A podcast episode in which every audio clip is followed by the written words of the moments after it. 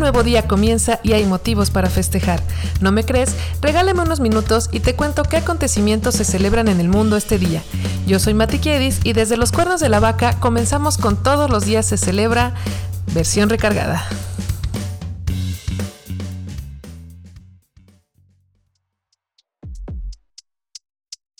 Esta es la semana 25 de 2023. En este episodio hablamos de los festejos y efemérides del 24 de junio.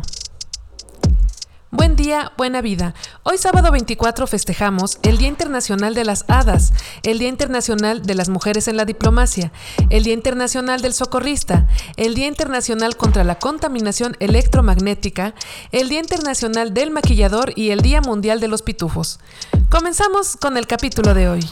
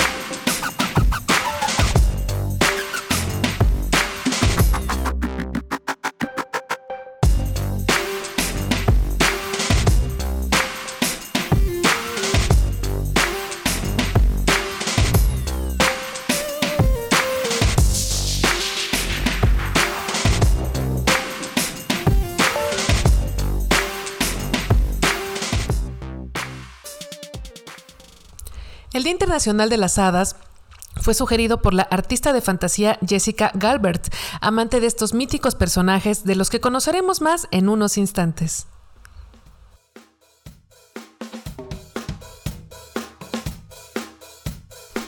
¿Sabías qué?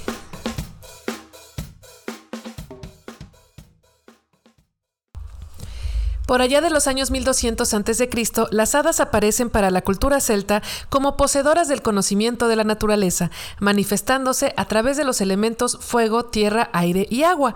El hombre consideraba que eran influyentes en la guerra y la hechicería, encomendándose así a su leyenda durante la invasión escandinava.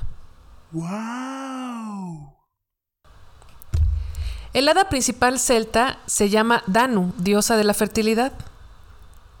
Durante la Edad Media, los alquimistas la consideraban centros de fuerza que podían manifestarse como personas, animales o minerales. Se les representaba bailando en círculo en los bosques y se creía que si un humano podía pasar a ese círculo era bendecido. Para otras culturas, como la alemana, era todo lo contrario.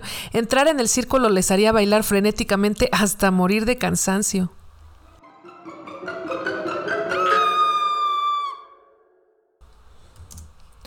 Las hadas pueden ser Hadas de agua, cuidan de ella y habitan en agua dulce o salada, en cualquiera de sus manifestaciones. Son de color azul y su temporada favorita del año es el otoño. Se les relaciona con las curaciones y los consejos de amor.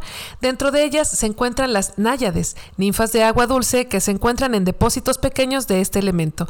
Se cree que, con su hermosura y delicadeza, conquistaban a los hombres. Se cuenta que cuando el agua se seca es porque el hada murió. ¡Qué tristeza!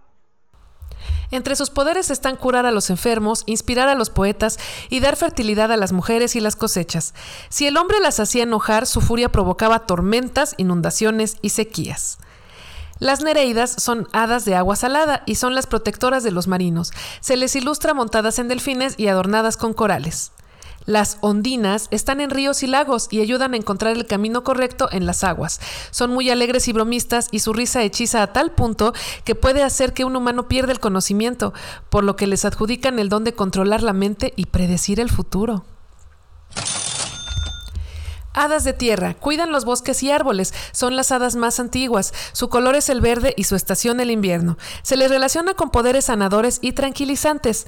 Las dríades cuidaban los árboles danzando a su alrededor durante toda la noche. En esta categoría se encuentran las amadriades, que se cree que nacen y crecen en un árbol, por lo que si lo talan pueden sentir dolor y tristeza y la muerte. Las alceides viven en las flores y asustan a los viajeros distraídos. Son las hadas que conocemos en las representaciones típicas. Las Oreades protegen las montañas, son curanderas y ayudan a la reforestación. Protegen a los enamorados, pues son nobles y cariñosas, pero también bélicas si se les provoca, así que con cuidado. Se cree que son las que enseñaron al hombre a comer vegetales y cultivar la tierra. Las hadas del fuego se les muestra como esferas de luz viajando en el aire. Como no tienen cuerpo, puedes notar que te encontraste con una cuando deja una estela de humo con olor a azufre. Son las hadas rojas de la estación verano. Las salamandras eran las hadas más poderosas, pues el fuego era el elemento por excelencia de los dioses. Conocedoras de las verdades de la vida y de la muerte, no son muy amigables con el hombre porque cree que desperdicia el fuego. Las encuentras en las fogatas y las llamas de las velas. Tienen ojos brillantes y cola de reptil, de ahí viene su nombre.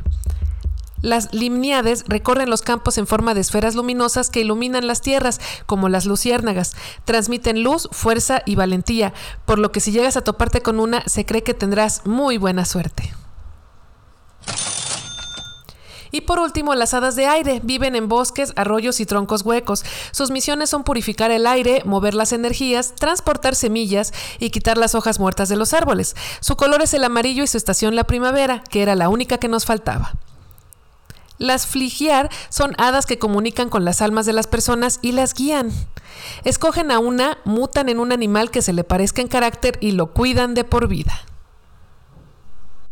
Qué interesante.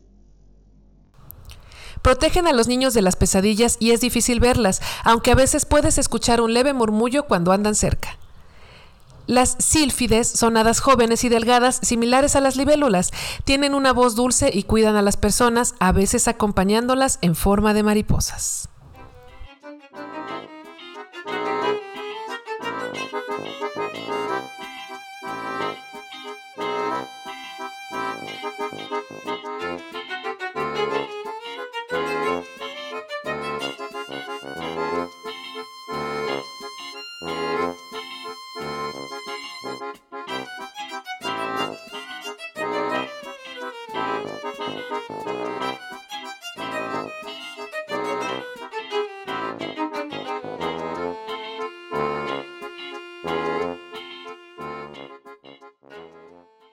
El Día Internacional de las Mujeres en la Diplomacia fue proclamado por la ONU y celebra la lucha por la igualdad de género en todas las decisiones políticas y sociales del mundo.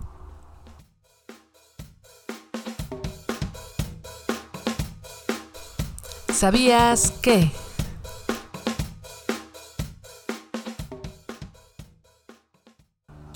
Hasta antes de los 70, en Estados Unidos estaba prohibida la participación de las mujeres en puestos diplomáticos. Brasil fue el pionero en admitir mujeres en estos puestos, pues lo hizo en 1918, pero después tuvo una etapa de reprohibición del 38 al 54. Las estadísticas marcan una sorprendente preferencia por los hombres en cargos diplomáticos, ya que ellos representan el 85% de la plantilla. Los países nórdicos son los que más mujeres contratan para estas plazas diplomáticas, así que ya sabemos a dónde irnos a vivir.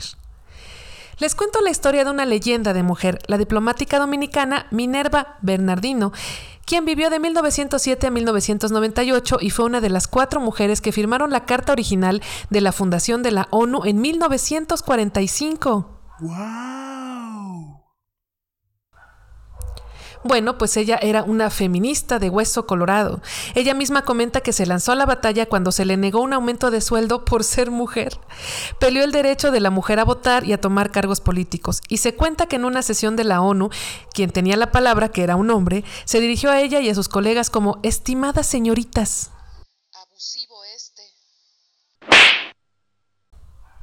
Entonces ella tomó la palabra y le dijo, nos puede decir señoras cuando nos invite una taza de café, pero aquí en estas cuatro paredes no somos señoras, somos delegadas y nos debe tratar como ello. ¡Wow! De grande quiero ser como ella.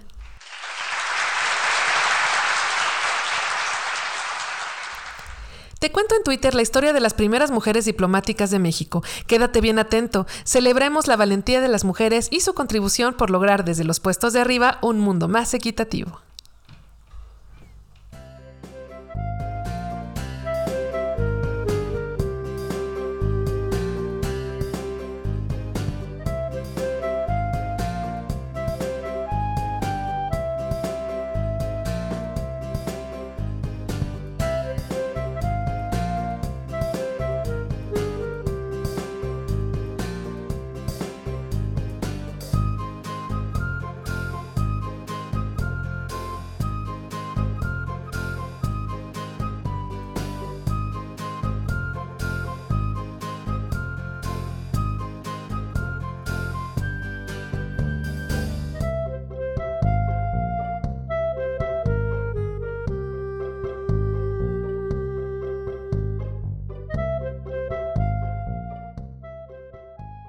El Día Internacional del Socorrista es celebrado hoy en conmemoración de la batalla de Solferino, al norte de Italia, un 24 de junio de 1859 precursora de la Cruz Roja, ya que en esta batalla fue que Henry Dunant, fundador de la misma, se dio cuenta de la necesidad mundial de socorristas en conflictos bélicos para ayudar a la población inocente y por ende la más vulnerable.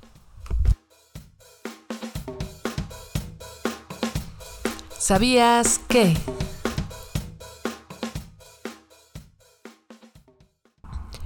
En 1807, si tenías la mala suerte de ahogarte, el manual para socorrerte, que fue uno de los primeros de su tipo en escribirse, sugería que habría que rasgarte las vestiduras y enjuagar o secar tu cuerpo con franelas tenderlo cerca del fuego e introducir aire caliente por la boca mediante una cánula. Al mismo tiempo había que introducir humo de tabaco por el ano mediante una máquina de fumigar o fuelle y en caso de que no se dispusiera de tal artilugio, se deberían usar un par de pipas de fumar.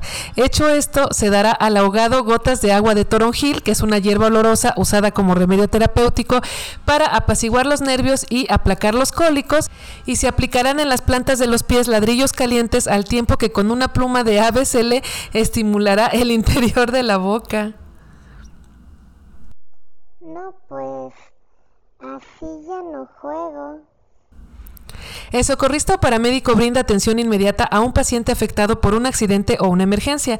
Son el primer enlace con el cuidado hospitalario. Realizan la primera evaluación del paciente y pueden colocar vendas, dar soporte vital, coser heridas, poner tablillas, administrar medicamentos, ayudar en crisis nerviosas, etcétera, etcétera. En México, la Cruz Roja cuenta con más de 12.000 paramédicos en servicio. Esta institución cuenta con cursos introductorios de ocho meses de enseñanza teórica y cuatro meses de práctica en ambulancia, es decir, un año en total, por si la quieres estudiar. Para ser socorrista se puede estudiar para técnico en atención médica, prehospitalaria o técnico en urgencias médicas. En Twitter te dejo un video de un día trabajando en esta noble profesión.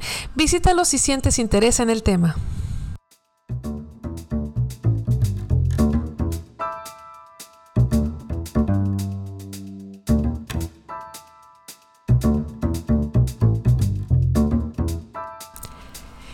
Querido oyente, has usado los servicios de una ambulancia o un paramédico? Coméntame tus experiencias en las redes del programa que son arroba c-celebra para Twitter y arroba c.celebra para Instagram.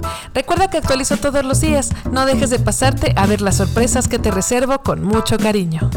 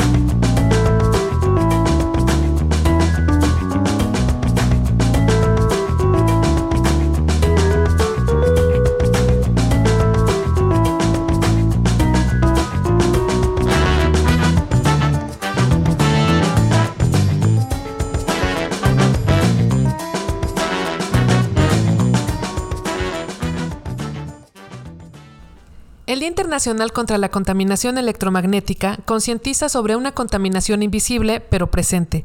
Vivimos en una era completamente digital, habitamos en un mundo de redes inalámbricas que causan daño en los seres vivos. Acompáñame a conocer más sobre esto.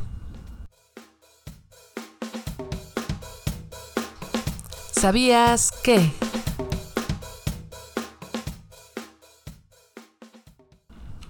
Se han realizado estudios sobre los males que puede causar el exceso de exposición a esta contaminación, tales como cáncer, daño genético, infertilidad, déficit de aprendizaje, problemas con la memoria, alteraciones inmunológicas que nos impiden sanar pronto, aumento de temperatura corporal y hasta vértigo. Dios mío, ¿pero qué he hecho? La electrosensibilidad se manifiesta con síntomas como dolor de cabeza, mareo, confusión mental, palpitaciones, náusea, calambres y crisis nerviosas. ¿Te suena conocido? Si quieres aliviar un poco el peso electromagnético a tu alrededor, sigue estos pequeños consejos. Venga, caja registradora. Número 1. Apaga tu celular en las noches o déjalo en modo avión y no lo tengas a un lado de tu almohada, por favor. Número 2. Si te es posible usar conexión por cable en tus dispositivos en casa, limitarías la complicación que causa la exposición al Wi-Fi.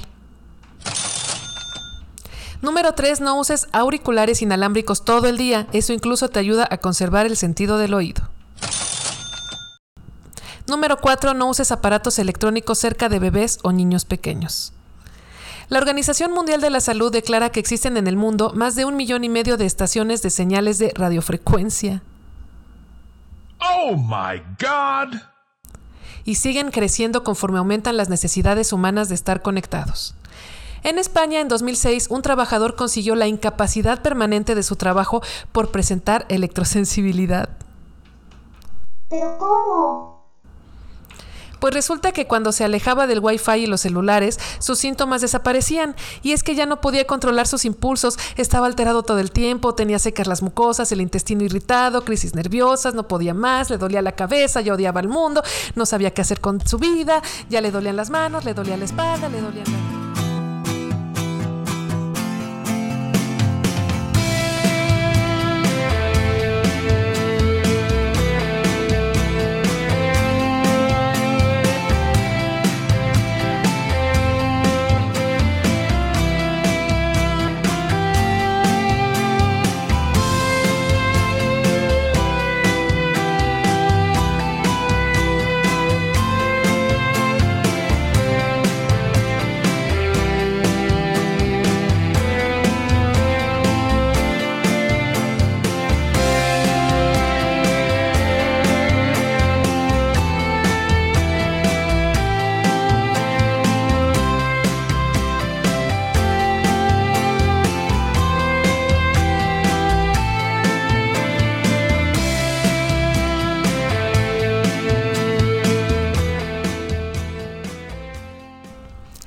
El Día Internacional del Maquillador homenajea al artista estadounidense Bud Westmore, fallecido un día como hoy, pero de 1973.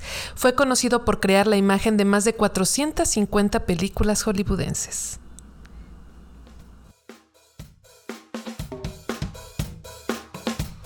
¿Sabías qué?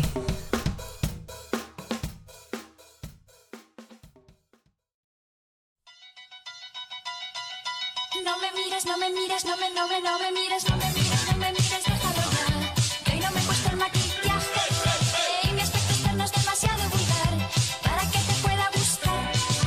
No me mires, no me mires, no me, no me, La cultura egipcia fue la primera en usar maquillaje. La marca L'Oreal es la que más presencia tiene en el mundo. Se encuentra en 130 países. Increíble. El primer labial que gira hacia arriba en su tubo se vendió en 1923. La reina Isabel I de Inglaterra creía que el pintalabios poseía poderes contra la muerte. ¿Pero cómo? Pues no sabemos de dónde sacó esa idea, pero la creencia se hizo tan popular en la época que la iglesia tuvo que ponerle pintalabios a sus representaciones de demonios para que las mujeres sintieran culpa y confesaran que lo usaban. Pero cuánta crueldad. Cuando Isabel I murió, su boca llevaba más de un centímetro de grosor de pintalabios, pues era su medicina favorita. Y hablando de Isabeles, la reina Isabel II, también de Inglaterra, mandó hacer su propio tono de labial a juego con su vestuario y joyas de coronación en 1952. Se llamó Pintalabios Balmoral, su casa escocesa, y en la que de hecho murió. La marca Guerlain es dueña del labial más caro del mundo, una réplica VIP de Kiss Kiss que cuesta 40 mil euros.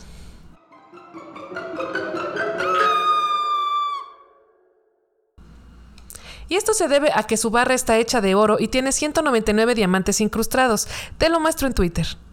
La ciencia ha demostrado que los hombres se sienten mucho más atraídos por las mujeres que usan pintalabios rojo, y es que nos convierte a todas en las más sexys.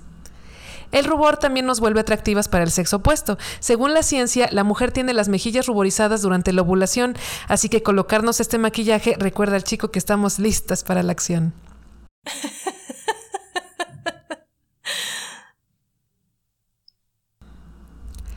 El largo ideal de las pestañas es un tercio del ancho del ojo. Oh my god!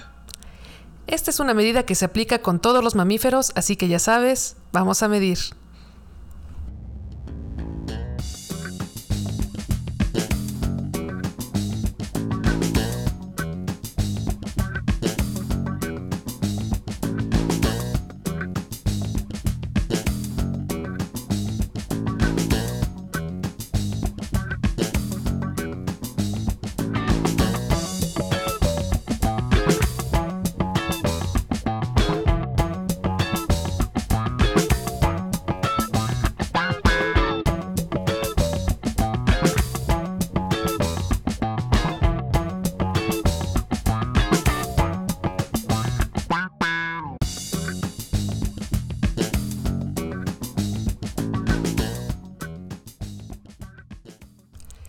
El Día Mundial de los Pitufos se celebra cada cuarto sábado de junio desde 2011, como un homenaje a su creador, el dibujante belga Pierre Culliford, nacido un 25 de junio de 1928. ¿Sabías qué?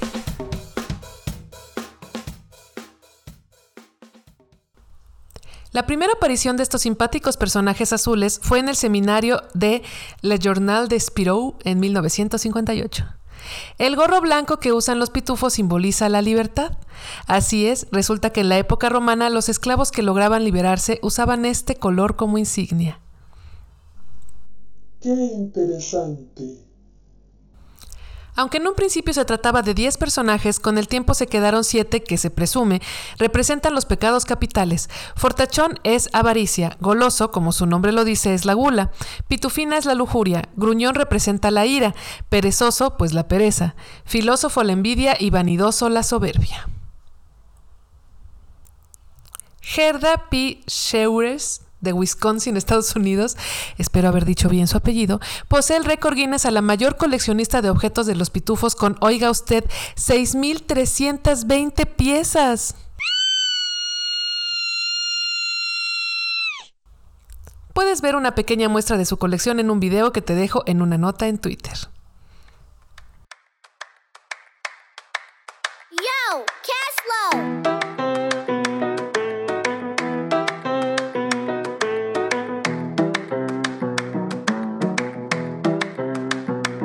Pasó alrededor del mundo y con el paso de los años en un día como hoy?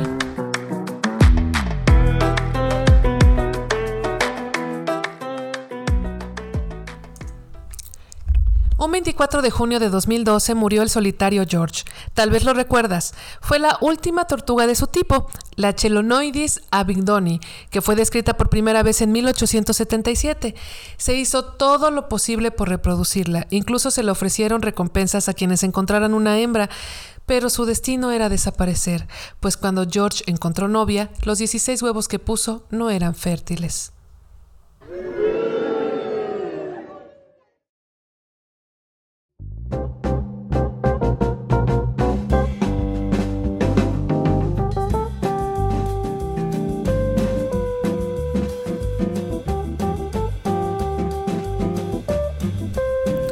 Felicitamos al jugador argentino Lionel Messi por llegar a sus 36 años.